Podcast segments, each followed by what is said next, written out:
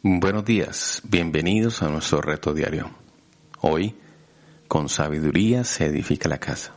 Proverbios 24 dice, No envidies a la gente malvada ni desees su compañía, pues en su corazón traman violencia y sus palabras traen problemas, siempre.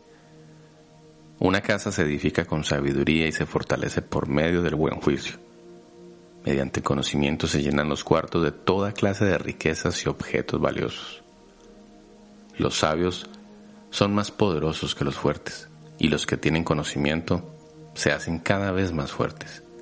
Así que no vayas a la guerra sin consejo sabio. La victoria depende de que tengas muchos consejeros. La sabiduría es demasiado elevada para los necios. Entre los líderes en la puerta de la ciudad los necios no tienen nada que decir. Una persona que maquina el mal se gana la fama de alborotador. Las intrigas del necio son pecaminosas y todos detestan al burlón. Este proverbio es sencillamente confrontador. Una casa se edifica con sabiduría.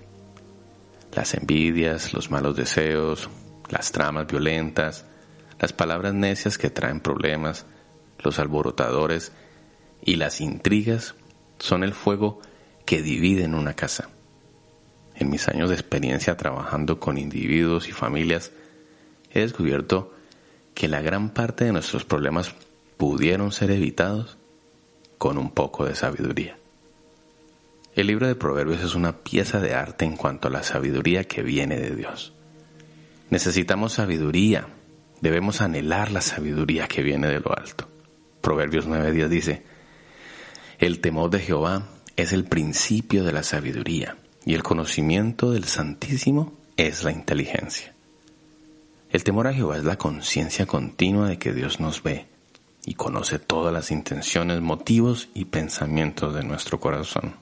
Como Dios hace a menudo cuando quiere que recordemos algo, inspira a Salomón a repetir la verdad de que el temor de Jehová es el principio de sabiduría. Pero la otra cara de la palabra dice, los necios desprecian la sabiduría y la instrucción.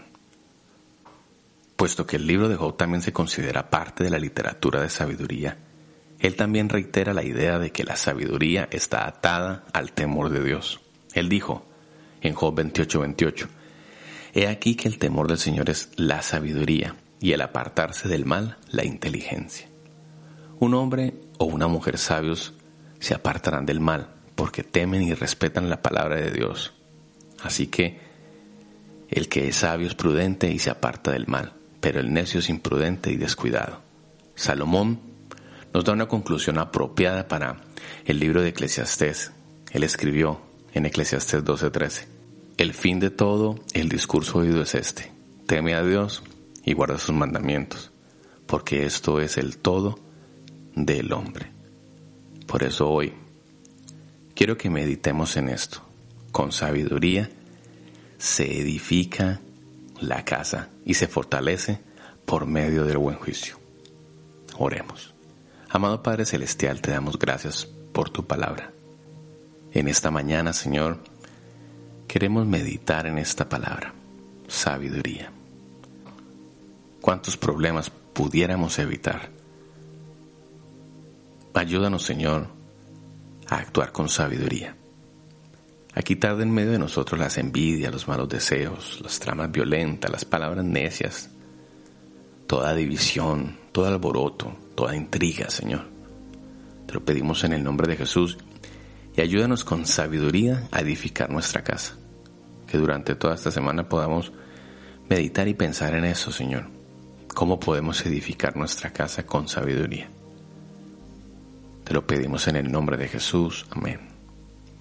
Que Dios te bendiga y medita esto. Con sabiduría se edifica la casa.